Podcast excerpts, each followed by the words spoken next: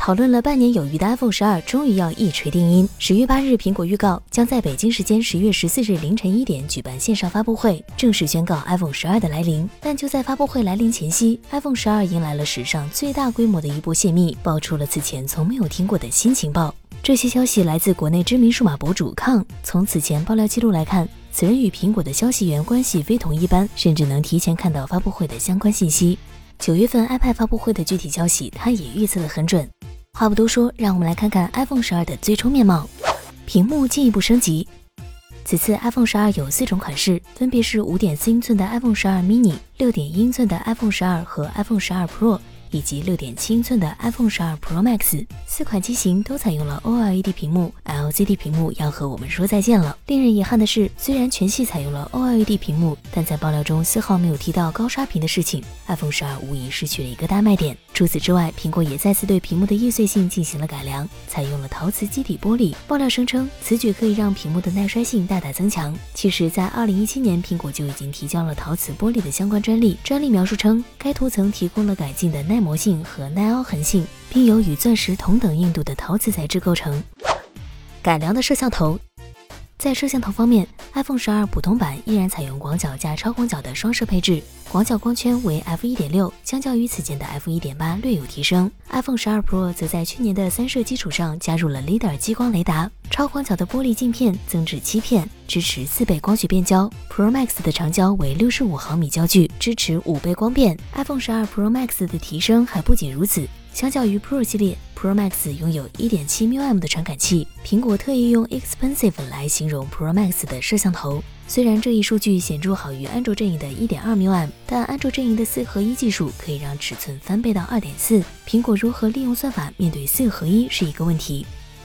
旧有缺点的弥补，iPhone 十二终于上缺席一年的 5G 了，大概率采用高通的 X 五十五 G 带。针对 5G 带来的高功耗问题，苹果在系统设置中加入了名为 Smart Date Mode 的模式，系统可以根据当前的使用环境自动配置更加合适的 4G 或 5G 网络。在不需要大数据吞吐的环境下，iPhone 12可能会自动选择 4G 网络。除了 5G 的加入，iPhone 12也终于对无线充电进行了改进，无线充电的功率为十五瓦，名字也被称为 Maxive。考虑到此前爆料的 iPhone 十二充电壳，iPhone 十二的无线充电方式大概率加入了类似于 Apple Watch 的磁吸充电。苹果也将为磁吸充电推出官方充电壳和无线充电器。不太友好的价格。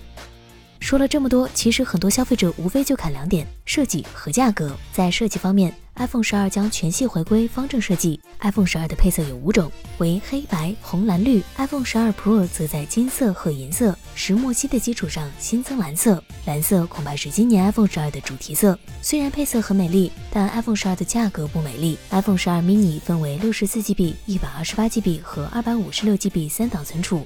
起售价为六百九十九美元，和 iPhone 十一的官方售价一致，国内大概率为五千四百九十九元。Pro 系列则告别六十四 GB，分为一百二十八 GB、二百五十六 GB 和五百一十二 GB 三档。至于充电头和耳机，此次的 iPhone 十二系列确定不再附赠，这当然不是为了环保，而是省钱。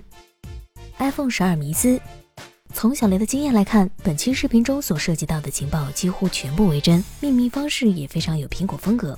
对苹果来说，iPhone 十二的创新匮乏是可见的，几乎所有技术都来自现有技术更新以及行业技术整合。新设计并不能掩盖技术上的落后，并且从近两年苹果的产品号召力来看，友商是否会继续跟随苹果也很难说。而对于像小雷这样的果粉，其高刷屏的缺失更让我不能接受，因为那意味着苹果开始轻视 UI 设计的优先权，而这是苹果立本的重要基底。今年 iPhone 十二的销量如何，库克几乎都押宝在了设计上。iPhone 十二若想在中国市场重回 iPhone Ten 时代的辉煌，能依靠的也就只有有设计和性价比了。好了，本期视频结束，记得一键三连，让我们一起期待今晚的发布会吧。